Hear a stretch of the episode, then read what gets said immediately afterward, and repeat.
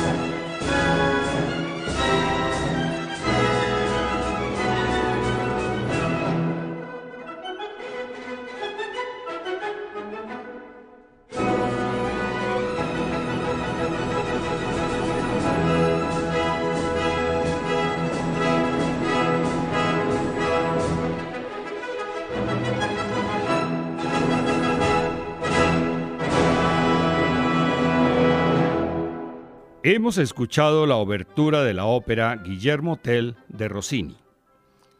Sus últimos tres minutos han sido utilizados en películas y series como El Llanero Solitario y La Naranja Mecánica, entre otras películas. Beethoven era tan perfeccionista que compuso varias oberturas para su única ópera, Fidelio. La cuarta fue La Vencida. Esta ópera se estrenó en 1805.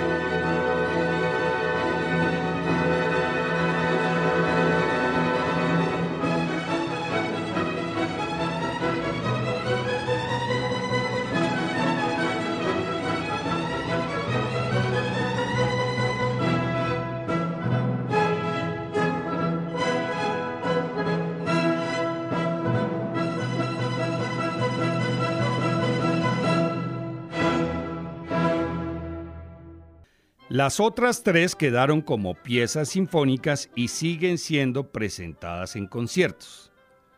Giuseppe Verdi fue otro de los mejores sinfonistas y su obertura de La Fuerza del Destino de 1862 es también una pieza de concierto que se escucha a menudo en todo el mundo.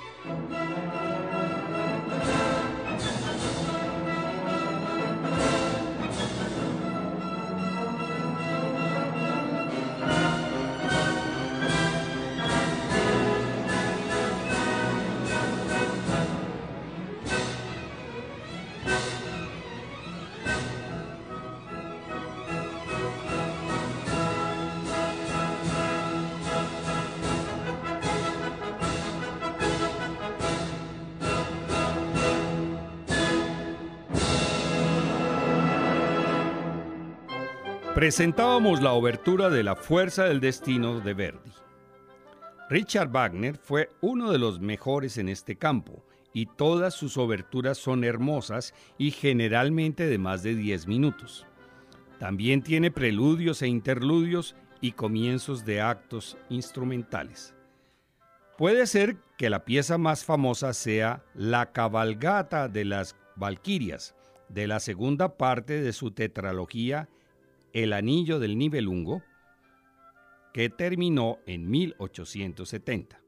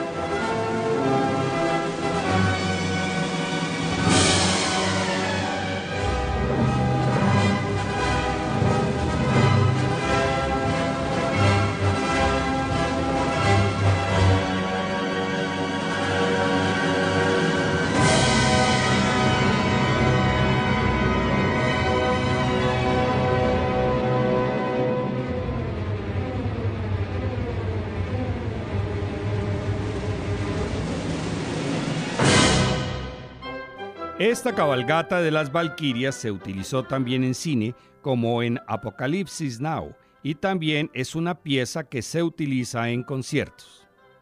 Caballería Rusticana es una ópera corta que generalmente se presenta en conjunto con Pagliacci. Fue estrenada en 1890.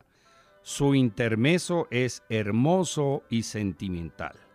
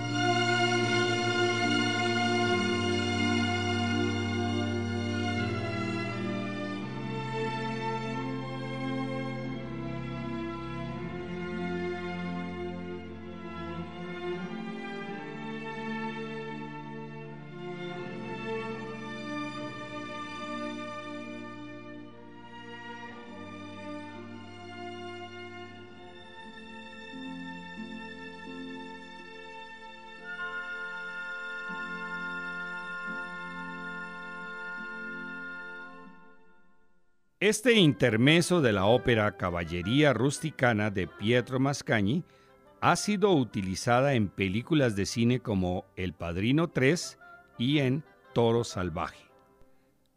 La opereta más representada en el mundo en los últimos cinco años es El Murciélago de Johann Strauss Hijo. Su obertura es uno de los mejores vals que hemos escuchado.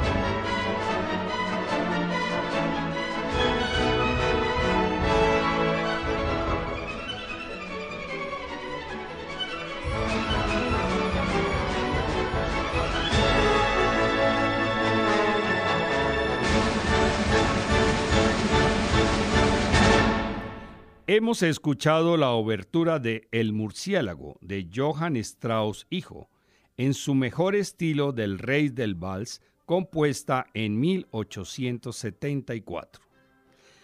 Esperamos haber mostrado que la ópera no es solo canto, sino también piezas sinfónicas comparables con cualquier sinfonía de los grandes compositores que hicieron o no hicieron óperas y se quedaron en el tintero muchas oberturas que tendremos que seguir escuchando. La próxima semana escucharemos los coros, otras piezas muy importantes de las óperas.